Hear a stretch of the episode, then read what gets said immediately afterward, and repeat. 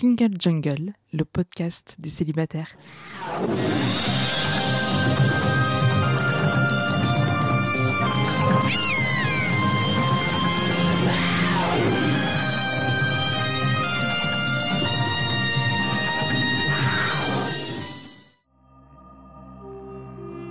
Je suis Louisa Amara et j'ai créé Single Jungle, un podcast dédié aux célibataires. Nous sommes plus de 100 millions dans le monde. En France, l'INSEE estime qu'il y a 41,3% de célibataires, au sens juridique. En effet, les personnes divorcées, dépaxées, séparées, veuves ne sont pas comptées. Nous sommes donc très nombreux et surtout nombreuses. Pourtant, on nous répète que la norme, c'est le couple. Eh bien, ça n'est plus vrai. Dans ce podcast, je reçois des autrices, des auteurs, des expertes du sujet, mais aussi et surtout des célibataires qui nous racontent leur parcours. Ce podcast, c'est le vôtre. Bienvenue Bonjour et bienvenue dans Single Jungle. Aujourd'hui, je suis avec Lydie. Bonjour Lydie. Bonjour Louisa. Tu as un pseudo sur les réseaux sociaux. Oui. Tu peux l'épeler Mon pseudo est Brunette Royalty. Donc brunette comme brunette. Voilà. Et Royalty, un peu comme euh, Elisabeth II. Tout mais simplement. en plus glamour. Voilà, tout un- toute humilité. Ce pseudo, il est lié à une activité de blog que tu as eue? Oui, et à la base, en fait, même une activité photo, parce que ce pseudo est très vieux, il date de plus de 10 ans. Je faisais des photos comme modèle avant. Et un jour, un Anglais, très gentiment, m'a dit You belong to Brunette Royalty. Trop bien. Donc je me suis dit, oh là là, meilleur compliment. Et en plus, ça sonne trop bien pour un nom de blog. Donc euh, voilà, je l'ai gardé depuis, euh, depuis lors. Et donc, tu as une activité euh, assez soutenue sur Twitter, comme beaucoup de gens qui ont eu un blog, tu es intéressé par les réseaux sociaux. Mm. Et tu pouvais raconter euh, de temps à autre, euh, et c'est pour ça qu'on a organisé cette rencontre, tu pouvais raconter tes rencontres, ton dating, et on se soutient beaucoup. Donc venez sur Twitter, venez sur les réseaux sociaux, on se soutient beaucoup, euh, surtout les femmes, hein, je pense, quand on fait Oui. des dates, notamment les dates où on a plus à rire qu'autre chose parce que ça s'est pas super bien passé. C'est clair. Et toi, t'en parlais assez régulièrement. Et tu as fait un tweet euh, assez récemment où tu Mm. précisais que après plusieurs années, six ans, je crois, Oui. de célibat et de dating et de tout ce qui va avec, tu euh, as rencontré quelqu'un et ça a l'air de tenir. Et oui, ouais, ouais, depuis, on a fêté nos deux ans bah, la semaine dernière. C'est une histoire euh, super. Ici, dans cet épisode, pour être très clair, pour ceux et celles qui débarquent, euh, le but, c'est vraiment pas de dire, voilà, finalement, on peut ramer pendant des années, et un jour, l'objectif étant de trouver quelqu'un, et ben, ça y est, félicitations, c'est la fin de toute cette lutte. Euh, c'est pas ça le but. Donc, on va en parler en long, large, en travers, et d'abord, on va se situer. Euh, donc, je vais commencer, puisque c'est mon podcast où je, que je commence. Donc, je suis Louisa Amara, j'ai 41 ans, je suis racisée d'origine algérienne, kabyle par mon père. Je suis une femme grosse et ça me définit aussi. Je suis nullipare, ça veut dire que je n'ai pas encore eu d'enfant. Et je suis, si je l'avais pas dit, cis hétéro. À mon grand désespoir, je n'arrive pas. Pourtant, j'adore les filles, mais je, voilà, le lesbianisme politique pour l'instant, c'est pas encore pour moi. Voilà, c'est pas mal. Tu peux le faire Oui. aussi. Alors moi, c'est Lydie Lemaire, j'ai 33 ans. Euh, moi, je suis bi, tu vois. Donc je suis des deux côtés de la force. Je suis euh, kabyle du côté de ma maman Super. et bretonne et normande du côté de mon père. Donc le caractère et le dating, c'était très difficile aussi euh, pour ceux que j'ai rencontrés. Je travaille dans la tech, donc monde un peu d'homme aussi. Donc, et je veux, moi, pas du tout d'enfant. Donc, euh, Alors ça, Mm. c'est, ça va être un, un sujet très important parce que effectivement, quand on est amené à rencontrer quelqu'un, bon, j'espère que ça vient pas au premier rendez-vous, mais euh, ça peut. Oui, je te spoil un petit peu, mais Ah, bah on va y venir. Alors, peut-être que tu peux nous préciser, on va parler de tes six ans de célibat, mais cette personne, là, c'est ta situation actuelle, vous, Mm. avez, vous allez fêter vos deux ans. Oui. Comment tu l'as rencontrée? D'un côté, on peut dire, euh, oui, alors là, on- dans la belle histoire, le super date, etc. Donc c'était... Bon, on a eu les confinements. C'était euh, bon, une épreuve, on était tous les deux ensemble. Mais juste avant, je me suis dit, j'ai pas envie de perdre mon temps, en fait, avec tout ce qui est dating. Et je voyais, euh, sur iPhone, on voit le temps qu'on passe sur les applis. Ouais. Et je passais plus de temps sur les applis de rencontre que sur Instagram. Donc Ah oui, d'accord. voilà, donc je me suis dit, bon, Lydie, t'as sérieusement un problème, donc il faut arrêter. Je me suis dit, allez, c'est mort, j'arrête, parce qu'à la fin, ça devient une addiction. Ouais. C'est où t'enchaînes, t'enchaînes, te dis, mais peut-être qu'au prochain swipe, je trouverai un mec, en fait, qui me plaît tellement, Mhm. Où ça va matcher tout de suite, on va trop bien s'entendre, il va être trop intelligent, et voilà. Non, ça marche pas comme ça, donc je me dis, allez, 10 swipes sur chaque appli. Donc j'étais sur Tinder, Appen, Fruits, Abricot, qui est euh, une appli qui est vraiment pas mal, enfin un site, OkCupid, et j'en avais une autre, Inge, peut-être? Inge, ouais. Ouais. Et en fait, c'était 10 swipes. Toutes les applis. Tinder, boum, swipe, rien, je désinstalle, je supprime mon compte, tout. D'accord. J'étais euh, vraiment extrême. Mais bon, au bout de six ans, tu peux te dire que voilà. Bah, c'est une autre façon de tester. Voilà, je me dis, bon, il me fallait en fait cette deadline-là pour me dire, voilà, c'est ton objectif, 10 swipe. Toutes les applis, rien, rien, rien. Et là, OK Cupid, 9 swipe. Ouais. Je tombe sur un barbu, mais alors moi, dans mes rêves, si j'étais avec un mec, c'était un barbu, ça c'est clair, et toutes mes copines, je pense, vont rigoler. Quand j'étais gamine, un brun aux yeux bleus, et là, c'était pareil. Je me suis dit, bon, je regarde son profil, parce que sur OkCupid, c'est bien, c'est un profil, tu peux répondre à des questions, ça te permet en fait de voir ton pourcentage de compatibilité, etc. c'est assez détaillé. Ouais, en fonction de sexualité, politique, etc. Donc tu vas pas tomber sur un mec de droite alors que toi, tu es hyper de gauche. Euh, voilà. Ouais. Faut mieux éviter les débats, en fait. Euh, ouais, on n'a pas, le temps. On n'a pas le temps. Exactement. Et en fait, neuvième swipe, je vois qu'il a une référence en fait au Seigneur des Anneaux. Je suis une grosse geek, j'adore le Seigneur des Anneaux. Généralement, j'aurais fait ah euh, super, euh, moi j'adore en fait le Seigneur des Anneaux ou autre, euh, une petite phrase d'accroche. Et là, en fait, j'ai juste fait une grosse référence au Seigneur des Anneaux mhm. en disant j'espère vraiment qu'en vrai t'as pas la tête de Gollum quoi. D'accord, ok. Voilà, le truc que j'aurais jamais fait en fait de base parce que là j'avais plus rien à perdre et mon but là c'était juste de trouver quelqu'un pour on était en octobre pour passer l'hiver, il faut le dire.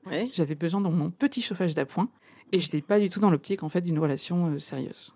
Ok, donc tu, pars avec une intention assez claire. Oui. Passer un bon moment et finalement? Et finalement, on se voit euh, premier date pour un cinéma. Ensuite, on erre dans Paris euh, tous les deux, on discute, ça se passe bien. Le premier rendez-vous, mais complètement ahurissant parce que moi, il faut le savoir, je sortais du travail, je n'étais pas du tout apprêtée. Habituellement, je rentre chez moi, je prends quand même du maquillage au travail, je me remaquille. Et là, j'étais en mode, non, il n'y a plus rien à faire. J'en ai marre de faire des efforts. J'en ai déjà fait avant. Et là, je vais comme je suis, naturel, comme il me verra tous les jours. Et en fait, euh, irréaliste. On parle en fait de Conan le barbare parce que c'est un truc que j'adore. Bon, bah merci papa de m'avoir donné les références. Et vraiment de films parce que c'est un grand mordu de cinéma comme moi. Et euh, c'était mon bar, moi, favori, où je me sens hyper à l'aise donc euh, voilà, j'ai un peu des points euh, quand même d'avance. À chaque fois, c'est des gens qui sont hyper sympas, hyper avenants. Et je me rappellerai toujours de ce groupe en fait de filles qui matent j'étais mon mec, mais non à l'époque juste mon date, et qui dansent en se collant en fait vraiment à lui. Ah carrément. Et je sais là, genre, mais moi je suis pour la sororité et genre, ne fais pas aux autres meufs ce que tu ne veux pas en fait qu'on te fasse. Et je vois ça et je me dis, non mais, alors déjà, une, je me disais, mince, il est mignon quand même, il est gentil, et je voulais vraiment le ramener chez moi ce soir. Et là, vu que les nanas sont vraiment très apprêtées, très jolies, bah, c'est mort pour moi, quoi. Ah, c'est comme ça que tu vois les choses. Ouais, c'est voilà, je l'ai vu sur le moment, tu vois ma confiance à quel point elle était, et en fait, euh, je le regardais lui, et il ne regardait que moi. Trop bien.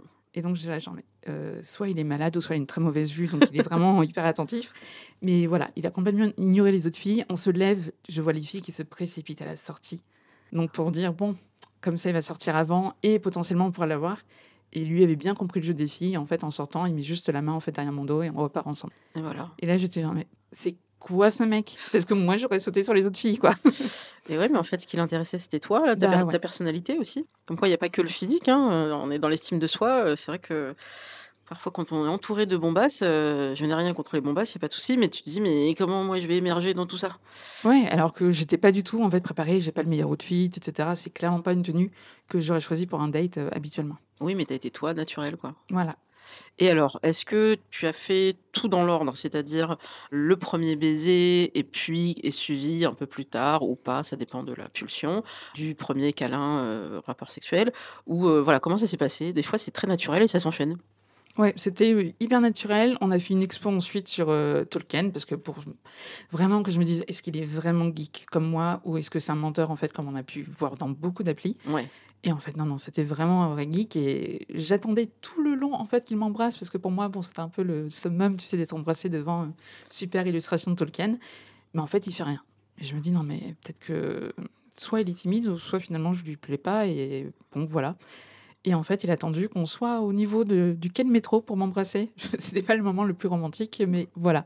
Au moins, on en rigole en fait bien aujourd'hui. Et ensuite, c'était. Euh, on s'est vu en fait plusieurs fois sans qu'il se passe rien, sans vraiment euh, passer à l'acte, simplement apprendre à se connaître, etc. Alors que moi, j'étais pas du tout dans cette optique-là. Ouais. Mais on été en fait euh, honnêtes l'un envers l'autre. On a dit en fait tout ce qu'on était, bah, moi j'étais très claire en fait sur le dating, lui était très clair en fait sur euh, ses relations passées, sur son expérience en fait vis-à-vis euh, pareil du célibat et c'était vraiment euh, la relation pour l'instant la plus honnête que j'ai eue en fait avec tout le monde. sans que quelqu'un te dise euh, mon ex était folle. Ah oui. Ça, Le fameux. voilà. Combien de Red, fois on l'a red entendu flag à mort. Oui, courez, courez, courez. Franchement, les filles, les mecs, si vous entendez ça. Et euh, non, non, très honnête, moi je lui dis dès le début, dès le premier date, vraiment je fais, je suis bisexuelle. Ouais. Je ne veux pas d'enfant. Ouais. Mon rêve est de partir en Écosse. Ah oui, t'as posé les bases, quoi. Direct. Je détesterais m'engager dans une relation et que quelqu'un en fait apprenne, je sais pas, peut-être 3-4 ans plus tard, euh, bah en fait, moi je veux pas d'enfant. Et c'est arrivé à tellement de copines. Ouais, il y a des non-dits et ça crée de la souffrance. Exactement. Puis il y a cette société qui attend forcément que les femmes veulent des enfants. Ouais. Alors moi, je préférais tout de suite annoncer que c'est pas un but, c'est pas une envie, et voilà. Comment il a réagi à, à toutes ces informations d'un seul coup? Sur le coup, en fait, il m'a dit euh, OK. Il fait parce qu'au début, en fait, je savais pas que ça allait durer entre nous. Donc, euh, tu me dis ça dès le premier date. Je me dis bon, OK, c'est une information en fait euh, à avoir. Pourquoi elle me dit ça? Elle est honnête.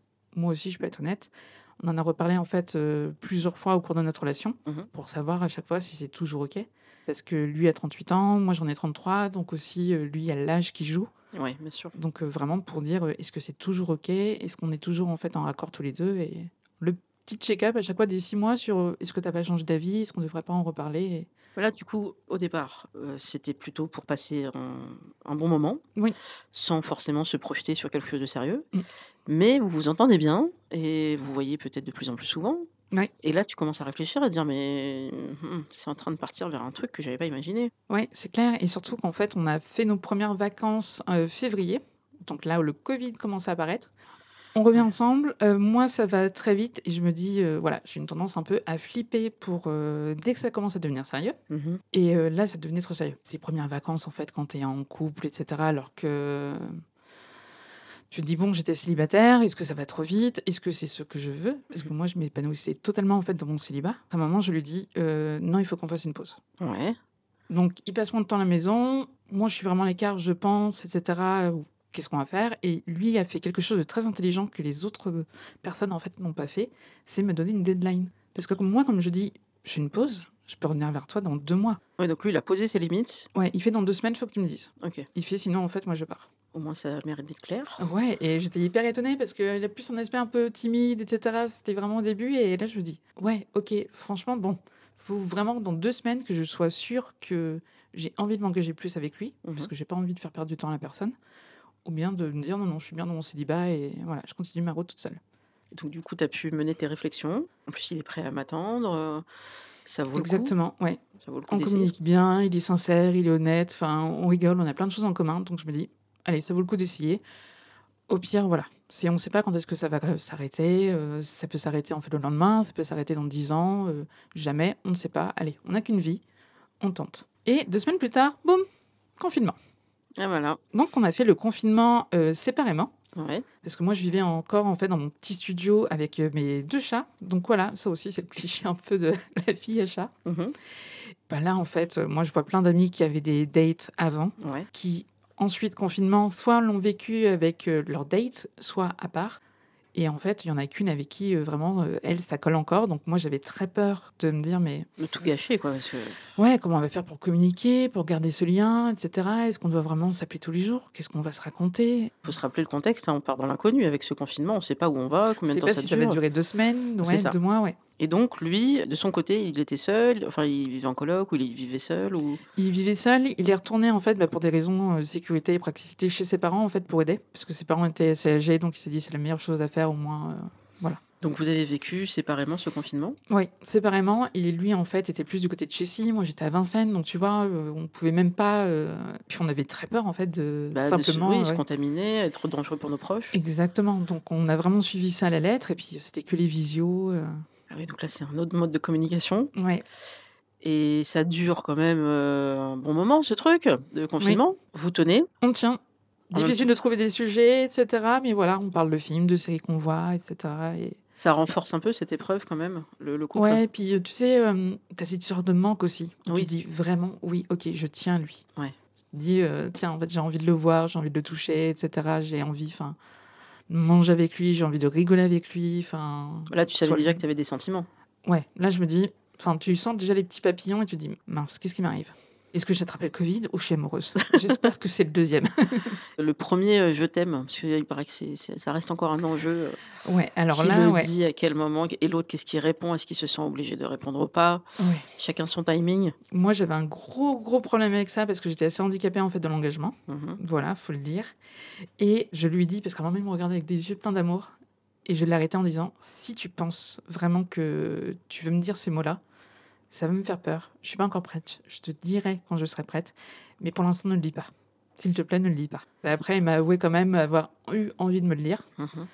Mais il a attendu patiemment. Et moi, j'avais envie que ce soit un peu plus euh, magique, en fait. Donc, euh, j'ai attendu nos prochaines vacances en Écosse. Donc, après les confinements, etc., comme on pouvait enfin voyager de nouveau. Parce que grande amoureuse de l'Écosse, comme je l'ai dit. On a fait une petite rando à 6 h du matin. Je l'ai emmené, en fait, à Édimbourg, euh, sur le pôle le plus haut. C'est un ancien volcan où tu vois vraiment toute la ville, lever de soleil.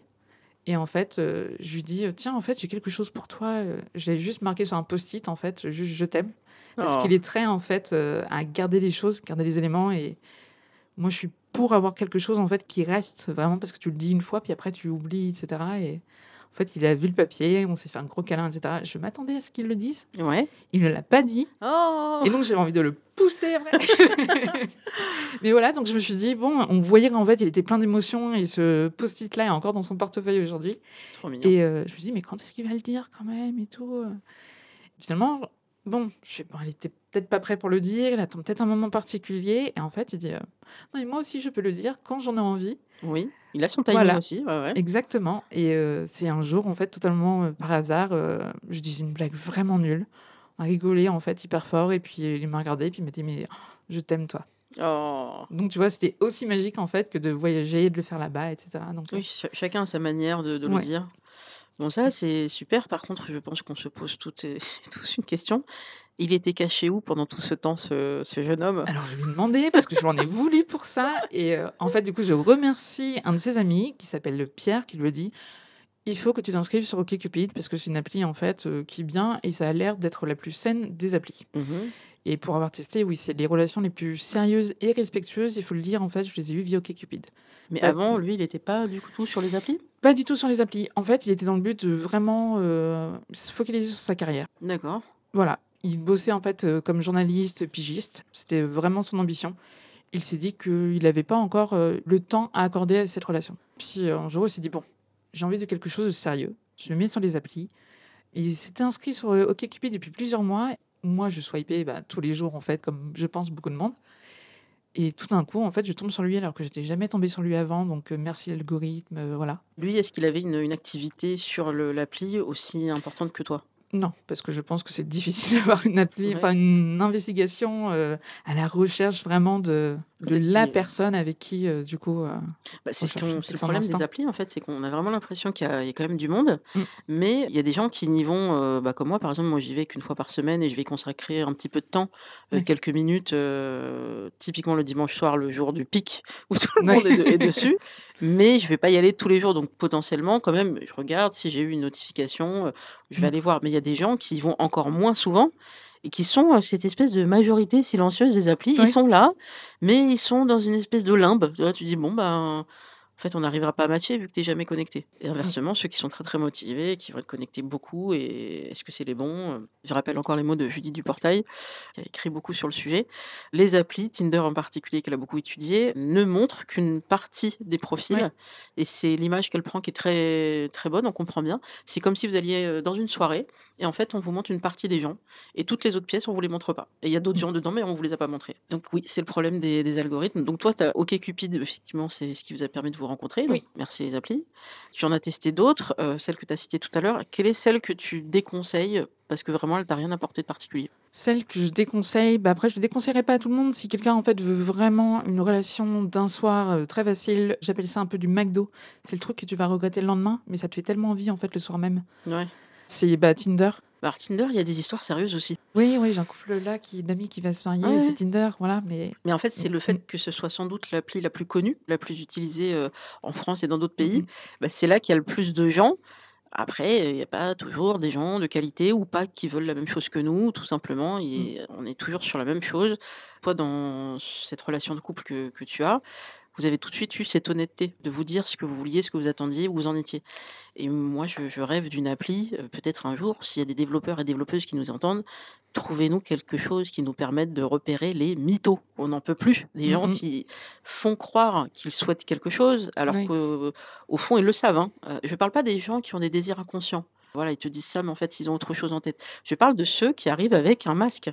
Clairement, par exemple, ils veulent uniquement coucher et ils savent que euh, en disant à une fille ou un garçon, bah, en fait, moi, je suis ouvert à une histoire sérieuse et que bah, ça marchera mieux, ça sera plus facilement entendable d'un certain nombre de personnes. Et donc, euh, bah, c'est bon. C'est une stratégie, ça marche mieux que de dire la vérité. Ouais.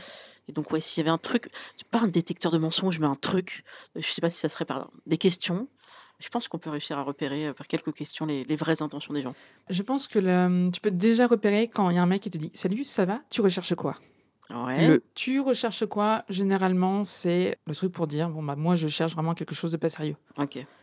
Enfin, moi, c'est de mon expérience, donc euh, voilà, mon, mon master en appli de rencontre, qui fait ça parce que, en fait, les relations les plus sérieuses que j'ai eues, et vraiment de quelques mois à euh, bah, là, en fait, deux ans, on s'est jamais posé la question. Ok. C'est venu un peu comme ça. Ouais, c'est venu directement, en fait, parce que tu peux pas savoir, en fait, avant de rencontrer la personne, vraiment ce que tu recherches. C'est moi, je recherchais en fait une histoire d'un soir, et puis finalement, euh, pas du tout. Alors, pas forcément rechercher, mais on peut savoir à peu près dans quel état d'esprit tu es. Je crois que c'est une question qui est un peu plus euh, intéressante et intelligente Voilà. à poser. Où tu en es dans ta voilà, vie actuellement. Exactement. Ça, c'est ce que recommandait euh, Charlotte de- du compte euh, Instagram euh, La Célibataire La Vraie. Donc, je la remercie pour ce conseil. Voilà, tu en es où dans ta vie? Qu'est-ce que, Quelles sont tes aspirations? C'est moins engageant. Et euh, c'est les gentilshommes qui ont fait un post là récemment sur Instagram en mettant euh, élu la question la plus euh, saoulante euh, des applis c'est. Tu cherches quoi Tout est question de formulation. Moi, je, je pourrais aussi citer une question qui me perturbe et donc j'essaie de mieux la gérer. Et on n'est pas obligé de répondre à toutes les questions déjà. Mm. Et moi, on me la pose assez souvent, donc je pense que c'est parce que j'ai une liberté de ton. Peut-être dans la deuxième ou troisième question, ce qui arrive, c'est c'était quand ton dernier rapport sexuel? Là, tu te dis, mais c'est parfaitement Pourquoi indiscret. tu es mon gynéco Mais ou- c'est c'est très indiscret comme Mais oui. question. Qu'est-ce qui fait que la personne se sent autorisée à me demander ça avant Oui. même de me dire euh, qu'est-ce que tu fais dans la vie, quoi, par Oui. exemple? Ou comment ça va aujourd'hui euh, Voilà. Quels sont tes hobbies? mais, Bah, voilà. mais pourquoi? Euh, hum, C'est important. Et en Mm. fait, il n'y a aucune réponse qui leur convient. Euh, si tu leur dis bah, euh, hier euh, ou avant-hier ou dimanche ou la semaine dernière, ça leur va pas. Si tu leur dis bah, c'était lors de ma dernière grande histoire, hein, qui Mm. date peut-être d'il y a un an, deux ans, bah, tu vas passer pour quelqu'un qui est peut-être traumatisé de l'amour et qui euh, est peut-être très sérieuse dans son approche de la sexualité, Oui. ce qui n'est Mm. pas un défaut non plus. Donc en fait, il y a rien qui va. Donc moi je dis, j'ai trouvé la, la parade. Merci Mabrouk, Mabrouk Rachedi qui m'avait dit, qui est un auteur qui m'a dit cultive le mystère. Donc tu peux aussi retourner la question par une question. Et donc moi je dis, répondre à cette question ne m'a jamais apporté quoi que ce soit de bon. Nous Ah venons de commencer à discuter. Je te propose qu'on apprenne à se connaître, si tu veux bien. Mais cette question-là, à chaque fois que j'ai répondu, ça a posé problème. Je suis jugée par rapport à ma vie amoureuse, ma vie sentimentale, ma vie sexuelle. Donc je préfère ne pas répondre. Et tu auras peut-être la réponse un peu plus tard. Oui. C'est juste un petit délai. Et ça passe. Donc écoutez, on verra. On verra si euh, ça fonctionne par la suite. Mais je pense qu'il faut poser ses limites. Oui. Il y a des questions auxquelles on n'a pas envie de répondre. Et, on se sent un peu obligé de répondre à ces questions. et puis il y a une intimité tout de suite qui se crée alors que tu n'as pas encore rencontré la personne. C'est Mm. par euh, écran interposé. Donc voilà, sachez vous protéger. Je pense notamment à des personnes qui ont peut-être eu euh, bah, des rencontres difficiles, des traumas, quels qu'ils soient. Donc euh, attention aux applis quand on y va. On ne sait pas trop sur qui on tombe. Donc euh, protégez-vous. Exactement. Alors pour revenir sur euh, cette rencontre, bah, comme tu disais, toi avant, tu avais eu cette euh, phase de célibat qui était longue, je sais pas à quel moment on dit long. Si, je sais. Merci l'INSEE, merci France Ortelli, France Ortelli et Jean-Laurent Casselli qui avaient trouvé cette appellation de l'INSEE de célibataire définitif ou définitive. Mm. Eux, ils considèrent que c'est à partir de 8 ans de célibat. C'est par rapport au stade. bon. bon, donc tu n'étais pas encore là. Toi, tu as fait 6 ans. Ah, je t'ai sauvé. Voilà. Non, mais, C'est fou ces appellations, ça ne veut rien dire parce que ça change à tout, à tout moment. Quoi. Donc, mais euh, exactement. Enfin, en fonction juste des stats, etc. Enfin, ça bouge tout le temps. Donc toi, pendant ces six ans, tu disais que tu avais eu quelques problématiques euh, d'engagement. Oui. Tu vivais ta meilleure vie en étant célibataire ou tu as eu quand même des rencontres pas géniales? J'ai eu des rencontres pas géniales. D'ailleurs, c'était. euh, En fait, j'en avais parlé à quelques amis. Elles m'ont dit, mais il faut absolument que tu en parles en fait à d'autres filles. Et c'était l'histoire en fait d'un mec qui avait l'air vraiment bien sous tout rapport. Aucun red flag, on discutait bien, etc. Il n'y avait pas la question de qu'est-ce que tu recherches. Mhm. Le but, c'était on se rencontre, on va dans un bar, on échange. Et en fait, euh, voilà. Moi, j'étais très claire sur le fait que j'allais rentrer chez moi toute seule le soir. Ouais. Parce que, enfin, journée de boulot euh, éreintante. Et le lendemain, j'avais, euh, je travaillais à l'époque, en fait, dans une boutique. On avait une livraison à 6 h du matin. Donc, on doit te dire que même si c'était le prince charmant, euh, je ne l'aurais pas ramené à la maison. Ouais. Pour moi, c'était très clair. Je l'ai prévenu plusieurs fois parce que je sais très bien qu'il habitait loin, il habitait Versailles. Et en conséquence, je sais bien ce que ça veut dire que d'attendre le dernier métro, etc. Voilà. J'avais pas envie de causer ce stress-là. Mhm. On discute, euh, ça se passe plutôt bien, et tout d'un coup, je vois que l'heure en fait commence à défiler, et je lui dis, je suis désolée, mais je vais pas reprendre une dernière bière parce que moi, il va falloir en fait que j'y aille. Mhm. Il fait, ah, mais tu peux quand même prendre une pinte. Je fais, non, une pinte, même si j'ai un bon débit, euh, j'ai pas envie. Fait, bon bah, d'accord, très bien. Moi, je vais quand même chercher à boire. Et là, je vois que le ton commence à se durcir, et je le vois notamment en fait que la fille qui était juste derrière en fait notre table m'a jeté un regard, disant, euh, est-ce que ça va? Ouais. Et là, c'est là où tu vois, tu as un peu ton alerte qui te dit bon, ouais, je me sens déjà pas bien. Je vois ensuite qu'il me rapporte un demi, alors que j'avais très bien dit euh, non, je ne veux plus boire. Mhm. Et euh, je dis bah, c'est gentil, mais en fait, désolé, mais je vais pas le boire quoi. Non, mais je te l'ai apporté, tu peux très bien le boire. Ah oui, donc il insiste. Ouais, insiste, et vraiment avec un ton euh, assez méchant, etc., où moi, je me sens vraiment pas bien. Donc, j'envoie un message à mes copines en me disant mon date se passe pas bien. Je te partage en fait le bar où je suis. Ok. Voilà, donc ça c'est un truc que malheureusement les filles, je vous conseille de faire ça. De sécurité. hein. À chaque fois en fait dire euh, où on va, quand est-ce qu'on bouge, etc. Voilà, partagez votre localisation. Si Team Peur maintenant on fait quelque chose de très bien aussi pour ça, donc euh, restez safe. J'en profite du fait qu'il est parti aux toilettes. Pour moi, qu'est-ce que je fais? Je m'enfuis, Ah oui, carrément. je pars. Bah, si là tu le sens pas tu as tous tes sens qui te disent qu'il faut partir, Ouais. faut écouter ton instinct. Quoi. Ah ouais, parce qu'il arrêtait pas de dire non mais attends, euh, moi si le dernier métro est passé, comment je vais faire pour rentrer chez moi? Je peux plus rentrer chez moi. euh. Ah, c'est fou, mais ces histoires-là, on, en entend beaucoup. Des gens qui insistent, des gens qui s'invitent Mm. chez les, les filles. euh, alors là, on parle d'un cadre hétéro, mais parce que c'est, on est dans cette expérience-là. Ça peut être le cas aussi dans d'autres cadres. Mm. Ce que je trouve assez hum, compliqué, c'est quand on a cette histoire d'alcool, d'emprise, où euh, ben, on, on sent que la personne veut te faire boire sans doute pour que tu sois moins en contrôle de tes émotions et de ton comportement. Mm, mm. Donc oui, faire très attention à... Parce que c'est très français, bon, j'allais dire ça se fait aussi en Angleterre et dans d'autres pays où l'alcool a une présence euh, culturelle. Quand quelqu'un vous pousse à boire encore et encore et encore, ça semble festif et en fait peut-être qu'il y a des intentions derrière. De même, on a vu ces histoires euh, assez folles où maintenant les... certains bars vont proposer une espèce de petite, euh, petit couvercle pour protéger le verre, pour pas qu'on nous mette des choses dedans. C'est pas à nous, femmes, de garantir notre sécurité à partir du moment où le, bar, euh, le barman et les gens de- du bar sont au courant que ça arrive régulièrement. Bah, faites un petit peu euh, attention aux clients que vous avez, surtout si c'est des réguliers Exactement. et qu'à chaque fois la fille elle part dans un état pas possible. Voilà, je pense qu'on on a envie d'être dans un endroit safe, on a envie de passer un bon moment. Attention à votre verre, malheureusement, on en est là. Toi, tu as su avoir ces sens en éveil de dire oula, il se passe quelque chose qui va pas. Ouais, dès lors où je me suis sentie mal à l'aise, je me dis bon, j'ai eu des dates qui étaient nulles, mais là, je me sentais. euh, je dis si je le ramène chez moi, qu'est-ce qui va se passer? Bah, tout est possible. hein. Ouais. Et, et le pire aussi. Ouais, j'avais pas du tout envie en fait que ça arrive, donc euh, il avait beaucoup bu, donc il part aux toilettes, et là, je fuis totalement. Ma stratégie, c'est qu'à chaque fois quand je- il y a un date où je ne suis pas sûre, je prends en fait euh, un bar qui est pas loin de ma ligne en fait de métro. Là, on est à Bastille, je savais que potentiellement la ligne 1 était à côté, que j'allais rentrer en fait très vite, et que dans le pire des cas, j'avais, euh, j'étais en talon, donc j'avais euh, 10 minutes à marcher. Bon, ça va. Sauf que là, je ne marche pas, je cours. Ouais. voilà, ça c'est. euh, tu vois, la chanson Je cours, je me raccroche à la vie, euh, Ouais. c'était vraiment ça. Comme j'avais envoyé un message à mes copines, je sens mon portable vibrer. Mhm. Je me dis, bon, c'est elle qui appelle en fait pour savoir si ça va. Sans regarder, je décroche et en fait, c'était lui qui me dit, mais t'es passé où, etc. Je te cherche, c'est pas grave, je suis dans le métro. euh, ah, j'entends le bruit de tes talons. Oh. Je, voilà, franchement, je pense que c'est juste l'adrénaline qui m'a permis en fait de pas m'évanouir. En plus, c'était le dernier métro, donc euh, je cours, vraiment, je fonce. T'as la sonnerie en fait du métro qui arrive, je fonce dedans, je me retourne et là, je le vois. Et je me dis, mais ouf, je m'écroule. Ah ouais. De qui t'a suivi. Ouais. Ok. Mais en courant, parce que bon, je suis pas la plus sportive, mais voilà, je pense Ouais, que quoi. ouais. Ouais. Et euh, lui aussi a foncé parce qu'en fait, il a réussi du coup à prendre ses affaires, à voir que je n'étais pas là et ensuite à me rejoindre. euh, Il a eu le temps de payer et tout euh, avant, c'est même pas sûr. Je me dis, bah ouais. Donc Il a voilà. peut-être fait hein. un truc basket là, Ouais. resto basket. La porte était fermée. Lui était en fait encore dans le couloir du métro sur le quai, en train de me regarder. Bon, tu lui as échappé quoi. Ouais. Ah ouais. Et vraiment, je pense de justesse. Quoi. Comment tu, tu as géré tout ça après? Parce que ça peut être un, traumatisant. hein. Après, je me suis dit, plus jamais de rencontre avec des mecs cis. Ouais. Ah ouais? Ouais, j'étais complètement extrême et euh, en fait, euh, bon, j'ai appelé mes copines, je les ai rassurées, etc. Donc euh, elles ont été d'une grande aide. Clem et Sego, merci encore. C'est elles qui m'ont dit aussi d'ailleurs de rester célibataire, donc c'est grâce à elles aussi que je fais ce podcast.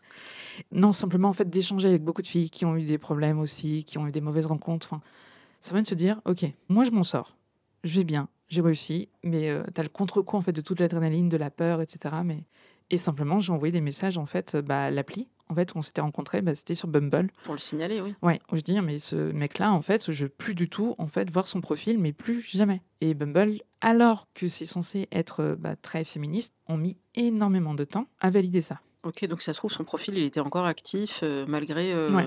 ta plainte, quoi, entre guillemets. Et donc, euh, moi, je demandais à mes copines qui étaient sur Bumble, en fait, de signaler s'il était toujours là, parce que Mm. moi, je l'avais complètement bloqué, donc je pouvais plus le voir. Ouais. Et en fait, c'était des relances aussi à Bumble, et c'est là où on a eu l'idée aussi de faire euh, une sorte de liste noire Ouais. de dates à éviter. Donc à la base, c'était un Google Doc où on partageait en disant c'était sur telle appli. euh, voilà, moi personnellement, comment je me suis sentie. Parce qu'on peut avoir très bien un date qui se passe mal pour nous. Et puis, puis peut-être avec d'autres personnes, il est plus respectueux, on ne sait pas. Exactement. Alors j'avais vu passer aussi plusieurs alertes. euh, je trouve ça super que les, les filles fassent ça de plus en plus, euh, notamment les, les gros comptes, soit parce qu'elles ont rencontré elles-mêmes les personnes, soit parce qu'elles ont eu plusieurs alertes et dire c'est pas normal si j'ai quatre filles qui me contactent euh, avec le Mm. même mec, la même photo.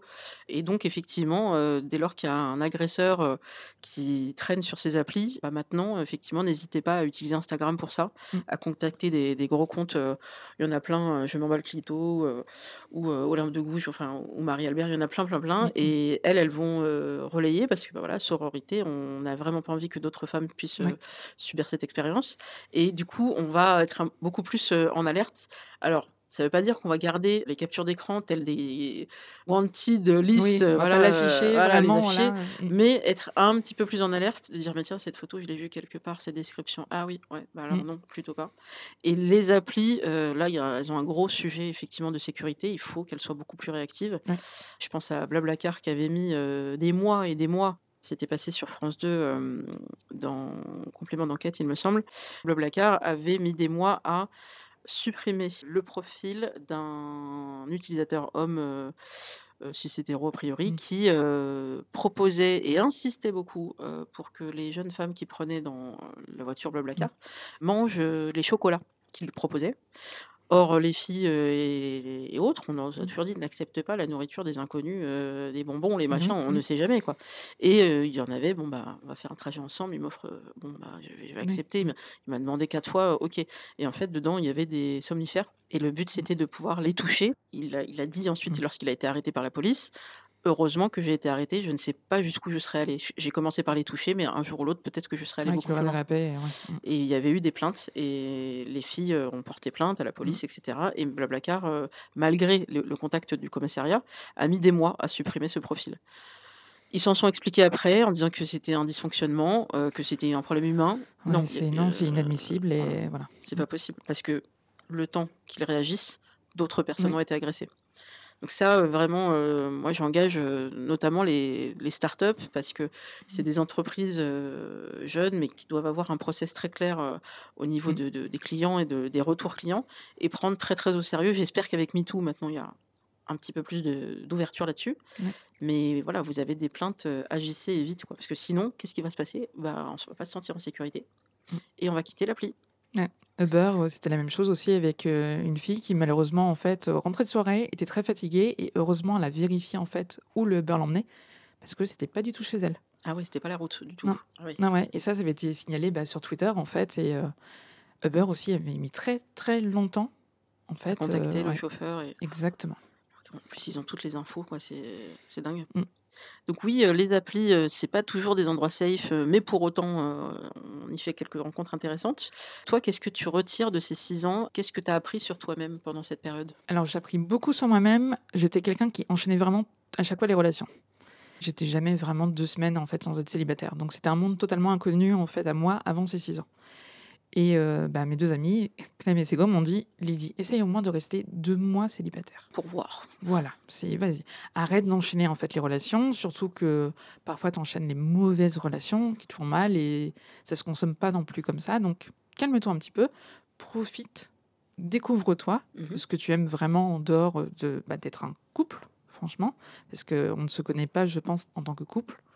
Il faut se découvrir en tant que personne, savoir en fait euh, ce qu'on aime, savoir nos aspirations, aussi bien euh, sexualité, ambition professionnelle, etc. Et je dis bon, ok les filles, je pense que je peux tenir. Bon, après c'était trois mois. J'avais quitté aussi en fait Rouen pour venir à Paris, donc c'était vraiment euh, un tout nouveau monde. Mhm. Et je découvre aussi le dating parisien. Et en fait, je m'aperçois que c'est trois mois, finalement, ça devient un an, puis deux ans, puis trois ans. Et puis après, je me dis, mais j'ai les boutades des copines qui me disaient, mais Lydie, on avait dit trois mois quand même, pas trois ans, donc euh, calme-toi. Et finalement, j'ai aimé être célibataire. Forcément, il y a eu des moments qui étaient un peu plus difficiles où tu vois les couples, euh, par exemple, rien que sur Netflix, tu vois des séries beaucoup où c'est. Non, il faut être en couple. Ouais, histoire d'amour. euh.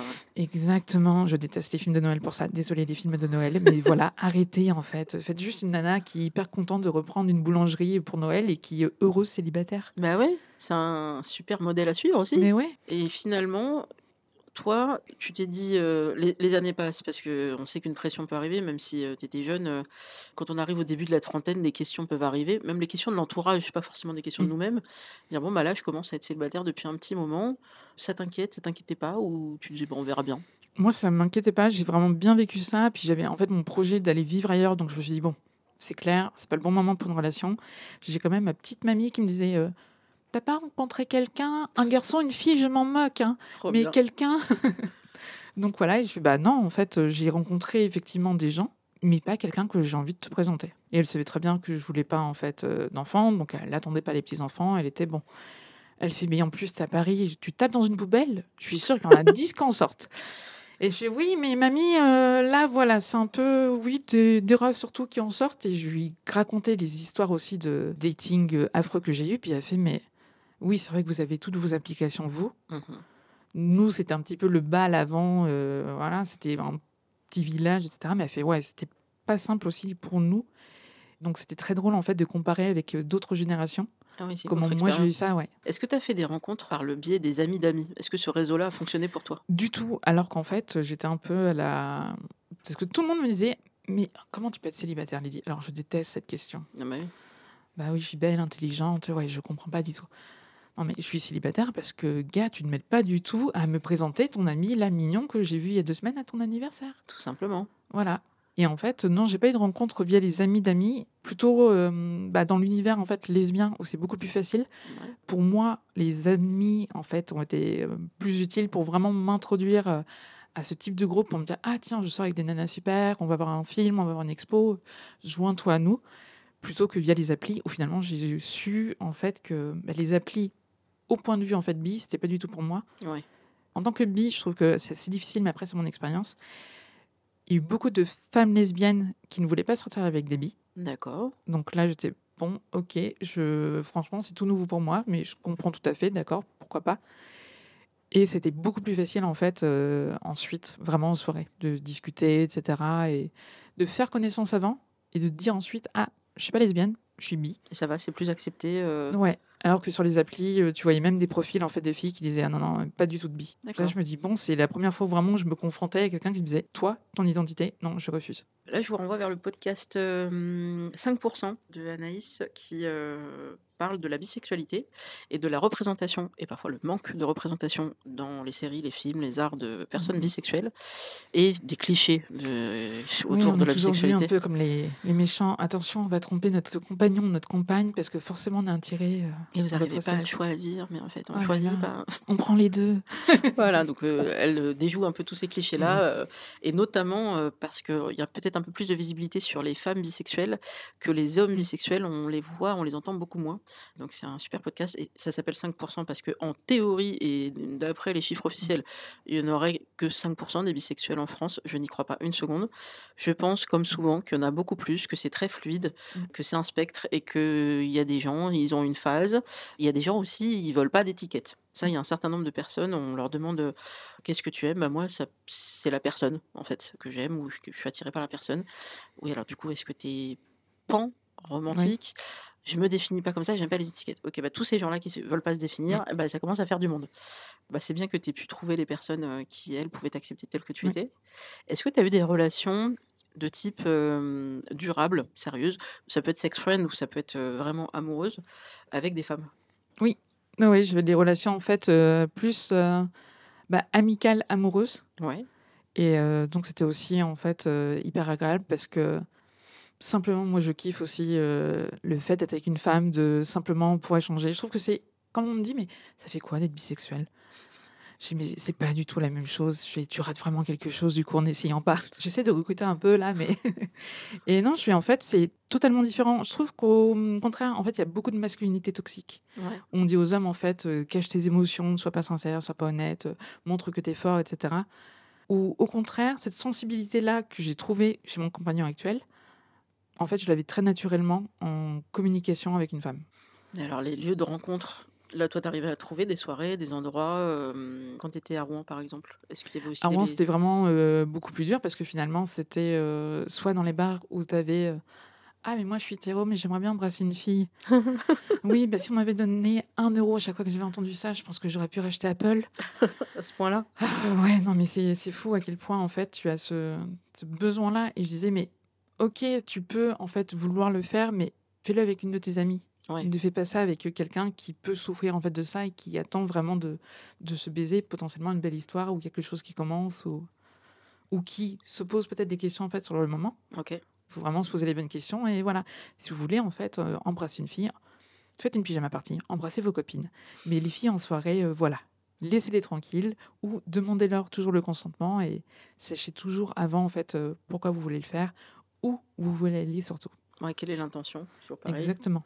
Et alors toi, ta bisexualité, tu l'as découverte quand? Alors c'était le film Titanic. D'accord. C'est ouais, c'est un peu bizarre où, heu, tu vois, en fait, tu arrives, tu as les boys bands et cetera. C bon, c'était l'époque, heu, très ado.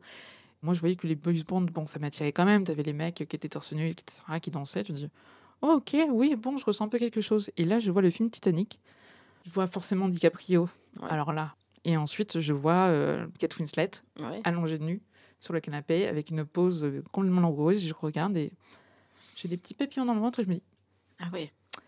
«Est-ce que c'est normal que je ressente ça?» Mmh Donc j'en parle à mes copines en disant: «Ah regardez le film, il était trop bien» et cetera et puis elle était très belle, Kate Winslet et cetera, heu. «Est-ce que vous avez ressenti quelque chose?» «Bah non». Bon, OK. Je me dis: «Bon, c'est peut-être juste moi, c'est peut-être que, je sais pas, le côté artistique, le corps d'une femme, c'est très beau, Bien moi j'aimerais bien avoir le même corps que Kate Winslet» Bah oui. et en fait, tu vois au fil du temps que, tiens, tu vois des copines en classe, tu te dis, heu: «Ah bah finalement, heu, je l'aime bien, mais est-ce que je l'aime pas juste en tant qu'amie ou j'aimerais bien en fait l'avoir en relation amoureuse?» Donc les questions commencent à arriver. Ouais, très vite, je pense que je sais très bien, en fait, que je suis bisexuelle. J'ai eu de la chance, j'ai jamais eu à faire un coming out vraiment à mes parents parce que j'avais totalement peur de ça ou autre. Mmh Je me rappelle quand je l'ai annoncé à mon père parce que pour moi c'était très, heu, logique et mon père en fait, heu, se moquait vraiment de ma sexualité. Comme dirait ma petite mamie: «Tu fais ce que tu veux avec ton cul». Voilà, je conseille beaucoup de gens en fait de suivre, heu, du coup son expression et on parlait de l'histoire en fait de mon père et de ses relations amoureuses parce que c'était l'époque où, bah, moi je galérais un peu plus et je dis: «Mais papa, tu as rencontré combien de femmes au total?» il fait: «Moi j'ai rencontré vraiment j'ai connu, donc couché avec 2 femmes dans ma vie» et je fais: «C'est drôle, j'ai couché avec plus de filles que toi». Et je voilà, je me rappellerai toujours, il était 1:00 du matin, on était en train de parler, voilà, dans la cuisine et cetera et là, mon père me regarde avec des yeux, il disait: «Mais qu'est-ce que tu veux dire par là?» je fais: «Ah oui, bah, j'aime les filles aussi. Pardon, je pensais que tu savais, heu». Il disait: «Bah, OK» et en fait, ça a jamais rien changé. J'ai eu vraiment beaucoup de chance parce que je sais que ça se passe pas comme ça, heu, dans toutes les familles, dans tous les cercles d'amis, heu. Ah du coup, la 2e famille qu'on se forme, c'est les amis. Ouais. Est-ce que pareil, là, tu as eu un très bon accueil? Un très bon accueil. J'ai eu les blagues de: «Ah mais oui, forcément, tu me trouvais jolie donc heu, voilà, tu as changé, heu, de bord». Je fais: «Non, non, j'ai pas changé, j'ai les 2 mais voilà». J'explique toujours aussi, en fait, aux nouvelles amies que je rencontre, si elles se sentent pas à l'aise, par exemple, moi je suis très à l'aise avec mon corps, donc s'il faut qu'on soit dans la même cabine pour se déshabiller, j'en ai rien à faire et si elles ne connaissent pas du tout, je leur explique que, bah, il y a rien de sexuel, en fait. Mmh C'est pas parce que je suis dans la même pièce qu'une femme que je vais avoir envie de lui sauter dessus. J'ai envie de dire: «Je ne suis pas un homme, donc je vais pas le faire». Mais il y a Et ce voilà. il y a cette, c'est peut-être une idée reçue, en fait, que le dès lors qu'on est avec, heu, une femme qui est bisexuelle ou peut-être même une femme lesbienne, heu, ça change les rapports. Pas du tout. Il y a ce Oui. respect, Moi, je pense aux vestiaires, j'adore les les vestiaires de, de femmes. Je fais de l'aquabike. Mmh. Ce que je trouve fou, c'est qu'il y a une liberté. C'est peut-être le moment où, bah, voilà, on se change et personne se juge et il y en a qui sont Mmh. très, très libres dans leur corps, d'autres, bah, qui ont besoin de et c'est OK aussi, comme moi, hein, d'aller dans une petite pièce pour se Mmh. changer. Mais je je suis en capacité de me balader en serviette, voilà, même s'il y a des bouts qui dépassent, c'est pas grave et Mmh. d'autres, voilà, mais j'imagine pas comment ça se passe dans un vestiaire d'homme. Est-ce que c'est tout aussi libre ou est-ce que tout de suite, attention, il va voir ceci, il va voir cela? Oui. Et oui, donc quand on est avec des femmes, jamais je me dis: «Mais si ça se trouve, là où on est présentement, il y a des filles, elles sont lesbiennes et peut-être qu'elles regardent le les corps des autres». Non, j'imagine pas ces trucs-là. Bah, moi, tu vois, c'est les retours que j'ai eu de: «Tiens, est-ce qu'un jour tu m'as déjà regardé en fait en ayant une attirance ou autre?» et j'ai «C'est pas contre toi, mais en fait non, pas du tout, parce que tu es pas mon type». Tiens, c'est quoi ton type de femme? C'est drôle parce que tout le monde pensait que j'aimais les brunes, mais non, moi je veux vraiment en fait, heu, quelqu'un de très différent de moi, Ouais. c'est bizarre. Je rêverais en fait d'une grande blonde, c'est peut-être mon côté, heu, voilà, James Bond, je sais pas. Et plutôt en fait, heu, ouais, menu et petite poitrine, enfin je sais pas pourquoi, c'est voilà, c'est mon type idéal, comme j'avais mon type idéal d'homme. Mais en même temps, tu vois, je vais adorer Scarlett Johansson. Ouais. C'est Eva Green aussi, donc Eva Green, si tu écoutes ce podcast et que tu veux m'épouser, je peux négocier avec mon mec actuel, ne t'inquiète pas. Ça, c'est un truc aussi qu'on avait vu dans nos premiers dates, donc tu vois? D'accord. Vous avez des petites listes comme ça? On sait je crois que ça il y avait ça dans Friends où, où Ross avait barré de sa liste, heu, Isabella Rossellini. Évidemment, elle arrive à ce moment-là au Central Perk et Mmh. elle voit la liste, elle fait: «Mais je suis barrée en fait, donc heu, Bah, ouais. se passera rien». Tout le monde regarde, genre: «Mais de toute façon, quoi qu'il arrive, tu aurais pas pu réussir à séduire Bah, Isabella. Rossellini». Mais oui, je pense qu'on a tous un peu cette petite liste de enfin, en tout cas, quand on est en couple et qu'on on peut s'autoriser, comment on appelle ça? Un coup de canif dans le contrat. Pas exactement, des Oui. exceptions, d'ailleurs. Voilà, un espèce de de petit ticket offert. Ah oui, oui, si on croise, heu, Eva Green, heu, on y va, quoi. Ouais, je pense que je bafouillerais totalement devant elle, mais voilà. Ça se tente. Est-ce qu'il y a des podcasts ou des séries, des œuvres culturelles, ça peut être des livres, que tu recommandes, qui ont pu t'aider, que ce soit dans cette phase de célibat qui soit liée à ça, ou pas du tout, que tu conseilles parce que, tu adores, tu les écoutes tout le temps ou tu tu les as lus? Alors au niveau livre, il y en a un que j'aime beaucoup et qui parle en fait de bisexualité aussi, c'est La fille dans l'écran. Ouais. C'est un roman graphique en fait, heu, écrit par 2 femmes. Donc tu as vraiment 2 styles en fait différents, donc que j'ai vraiment adoré. Au niveau série, bah, forcément Sex Education et je pense que j'aurais aimé être ado et avoir en fait ce type de série. Sex and the City que j'ai j'adorais et je continue en fait d'adorer et Et la suite arrive? oui et c'est très intéressant en fait de voir ce rapport-là où quand j'étais plus jeune, je me suis dit: «Ah mais j'adore Carrie, j'aimerais trop être comme Carrie». Finalement, elle est très égocentrique. Ouais. Moi, maintenant, plus je vieillis, et plus je me rapproche de Miranda. Alors ouais, moi je suis vraiment pendant mes 6 ans de célibat, j'étais une Samantha Jones. Ah ouais, aussi, Mais bien sûr. vraiment, j'ai surconsommé et pff, voilà. Mais Mais c'est marrant, personne veut être Charlotte. Dans ce côté très romantique. ouais, non, j'ai une amie en fait qui est vraiment une Charlotte, mais alors là, heu, mais parfaite. Elle voit un film Netflix où elle rencontre l'amour dans une bibliothèque, donc elle va s'inscrire à la bibliothèque en Ah espérant oui. trouver l'amour. Voilà. C'est le type. C'est dingue, tu vois en fait tout ça, tu déconstruis un peu tout ce que tu vois et cetera. Tu dis: «Ah mais à l'époque, ils nous ont montré ça et nous maintenant on vit ça». Et un film que moi j'adore, où d'ailleurs j'ai un tatouage en fait en fonction de ce film, c'est, heu, 500 jours ensemble. Oui! C'est mon film qui m'apporte moi toutes les réponses et qui m'a énormément aidée en fait au point de vue du célibat et je me rappelle qu'une fois j'ai noté sur mon carnet, parce que j'ai un carnet où je racontais, heu, tous mes déboires un peu amoureux, Mmh donc mes envies, c'est un jour tu rencontreras quelqu'un qui te fera comprendre pourquoi en fait pour les autres ça n'a pas marché. Et qu'en fait, le problème, c'est pas toi. Exactement. Faut qu'on fasse un une bonne combinaison, quoi. Ouais, c'est juste une question en fait de timing parce que regarde, moi, si c'était peut-être euh, un an plus tôt où je l'avais rencontré, j'aurais pas du tout été prête et je pense que peut-être que j'aurais fait du mal. Lui était pas du tout en fait dans l'optique de rencontrer quelqu'un, donc ça aurait été euh, très boulot. Bah non, désolé. Et finalement, on n'aurait pas vécu en fait la belle histoire qu'on vit là. Ouais, il faut c'était le bon timing, en fait. Ouais, et surtout en fait, si quelqu'un veut être avec nous, il le montrera. Oui, alors ça, il faut qu'on le répète, c'est ce Oui. que certains bons coachs disent. La personne qui a envie de faire partie de ta vie, elle fait partie de ta vie, elle le montre, elle trouve du temps. Ça aussi, c'est un red flag. Quelqu'un qui est jamais dispo, Mm. euh, qui répond pas, qui est évasif, euh, ben, c'est pas une personne pour vous. Et vous n'avez rien fait de mal. Donc on arrête avec se dire, j'ai pas été assez jolie, assez ceci. Non, non, non, c'est juste pas la bonne. On, on fuit. Et est-ce qu'il y a un podcast que tu écoutes en particulier? J'écoute pas de podcast en particulier. J'étais très entrepreneur, donc j'écoute beaucoup le gratin. Ouais. C'est la fondatrice en fait de Gemio qui fait ça et je trouve que c'est euh, bah, hyper intéressant en fait de voir cet entrepreneur là avoir construit sa marque, interviewer en fait des personnes aussi euh, intéressantes, inspirantes. Donc moi c'était le petit coup de boost où la workaholic en moi me disait ok en fait j'ai pas de mec mais c'est pas grave je vais devenir riche. Bon, c'est un projet en soi aussi, pourquoi Bah pas. voilà. Merci beaucoup Lydie. On va clore euh, cet épisode. J'en profite parce que euh, depuis quelques jours, euh, il y a des best-of sur Spotify et sur Deezer qui vous disent qu'est-ce que vous avez écouté? Alors c'est rigolo parce qu'il y a tous les trucs honteux qu'on a écoutés qui remontent, mais il y a aussi les podcasts que vous avez pu écouter.